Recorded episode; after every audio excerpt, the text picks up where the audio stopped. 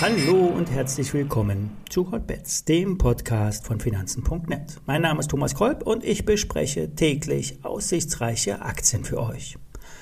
Hotbets wird präsentiert von SEO, dem gebührenfreien Online-Broker von Finanzen.net. Wenn ihr eine Aktie geschenkt haben wollt, dann eröffnet ein Depot bei Zero. Mehr Details unter finanzen.net slash Zero. Alle nachfolgenden Informationen stellen wie immer keine Aufforderung zum Kauf oder Verkauf der betreffenden Werte dar. Bei den besprochenen Wertpapieren handelt es sich um sehr volatile Anlagemöglichkeiten mit hohem Risiko. Dies ist keine Anlageberatung und ihr handelt wie immer auf eigenes Risiko. Die Reaktion der Märkte ist heftig. Meta wurde in der nachbörslichen Handelsstunde in 10, 20 Minuten bis auf 250 Dollar runtergeprügelt. Es gab dabei keinerlei Gegenreaktion. Normalerweise kommt es zu einem Buy the Dip, doch das passiert derzeit nicht. Ähnlich war es gestern bei PayPal zu sehen. Es gab keine Impulse. Das heißt, der Boden in den Aktien ist noch nicht gefunden. Diesmal sind es nicht die kleinen Tech-Aktien, die stark fallen. Die sind, ja, nehme ich schon mehrheitlich um 50 Prozent gefallen. Es sind die Big Techs, die nachgeben. Es ist überwiegend das verhaltene vierte Quartal und der schwache Ausblick beim Kunden und beim Erlöswachstum. Das Problem bei Facebook und Co, die Dickfische haben eine hohe Gewichtung in den Indizes und könnten zu weiteren Turbulenzen führen an den Märkten, im S&P 500 zum Beispiel. Hier die gleiche Frage wie gestern auch bei PayPal, jetzt einsteigen oder die Position verbilligen? Nein, die Kurse können noch weiter fallen. Es wird eine Überbewertung abgebaut. Die Datenanalysten sehen in den Statistiken eine unausweichliche Rezession, vor allen Dingen in den USA. Das ist sogar auch von der US-Notenbank so gewünscht. Durch ein Abkühlen der Wirtschaft soll die Inflation wieder zurück auf ein Normalmaß geleitet werden. Zurück zu Facebook. Der Kursrutsch fand erst nachbörslich in den USA statt. In Europa werden schon rund 20 Prozent äh, Minus eingepreist, aber nach den Zahlen werden die Analysten ihre Prognosen anpassen, die Kursziele senken und das Rating mindestens um eine Stufe nach unten nehmen. Und dann wird die zweite Reaktion kommen. In Euro gerechnet ist zwar bei 225 Euro in, äh, bei Meta eine breite Unterstützungszone, doch es können auch 200 Euro werden. Niemand kann genau sagen, wo der Boden ist. Vielleicht gibt es in ein bis zwei Tagen einen Anstieg. Doch wird der garantiert nicht sehr weit kommen, denn die institutionellen Investoren werden in einem Anstieg Stücke geben, somit die Erholung zum Abbau der Position nutzen. Das heißt für euch nicht einsteigen, auch wenn es verlockend scheint. Das Risiko sollten nur Trader eingehen, die wissen, was sie machen.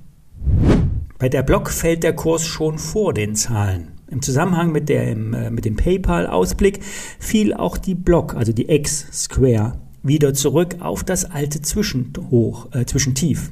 Entschuldigung. Hier gab es eine 20-prozentige äh, Kursreaktion beim letzten Mal, äh, letzte Woche Montag auf den Abverkauf. Doch der Bounce ist nur ein kleiner Zacken im Chart und fast nicht zu sehen. Ich bin selbst in die Block investiert, daher habe ich auch einen gewissen Interessenskonflikt. Der Kurs geht nun wieder in Richtung 90 Euro und signalisiert Schwäche. Gestern Abend hat Markus Koch in seiner YouTube-Sendung verkündigt, dass er eine kleine Position in der Block aufgebaut hat. Ob es nun clever war oder nicht, derzeit unklar. Bei Block werden neben den Zahlen die Aussagen zur Bitcoin-Strategie erwartet. Die Erlöse aus dem laufenden Transaktionsbusiness können eigentlich nur schwach sein, denn der Einzelhandel schwächelt und der Bitcoin hat sich halbiert und so weiter. Doch die Aktie hat schon sehr viel Übertreibung abgebaut. Bei 75 Euro gibt es noch eine sehr breite Unterstützungszone. Hoffen wir, dass es nicht dazu kommt. Eine Chance nach dem Crossrutsch könnte sich bei Siltronic ergeben. Die Übernahme des Waferherstellers wurde nicht durch die Bundesregierung unterstützt, daher wird es auch keinen Verkauf zu 145 Euro geben. Dementsprechend ist die Aktie nach unten geknallt und damit ist die Übernahmefantasie raus. Der Kursrutsch könnte aber auch noch weitere Abgaben zur Folge haben. Die Firma Global Wafers, die 10% an der Siltronic hält, könnte die Aktien abgeben. Also der Abgabedruck könnte noch weiter da sein. Auch Spekulanten, die eine erhöhte Übernahmeofferte in ihrem Strategiebuch hatten, könnten nun die Aktienposition auflösen. Doch die gescheiterte Übernahme ist kein Beinbruch. Die Nachfrage aus dem Chipsektor ist gewaltig. Zwar Könnte auch die Inflation sich in die, auf der Kostenbasis auswirken, doch Soltronic ist auf Sicht der Bewertung sehr günstig. Michael Schröder vom Aktionär erwartet 10 Euro Gewinn pro Aktie. Das macht ein einstelliges KGV. Analysten geben Kursziele von 145 bis 160 Euro an. Im Realdepot vom Aktionär wurde eine erste Position aufgebaut. Das erste Kursziel wird mit 130 Euro angegeben, dann der alte Übernahmepreis zu 145 Euro und dann ab nach oben.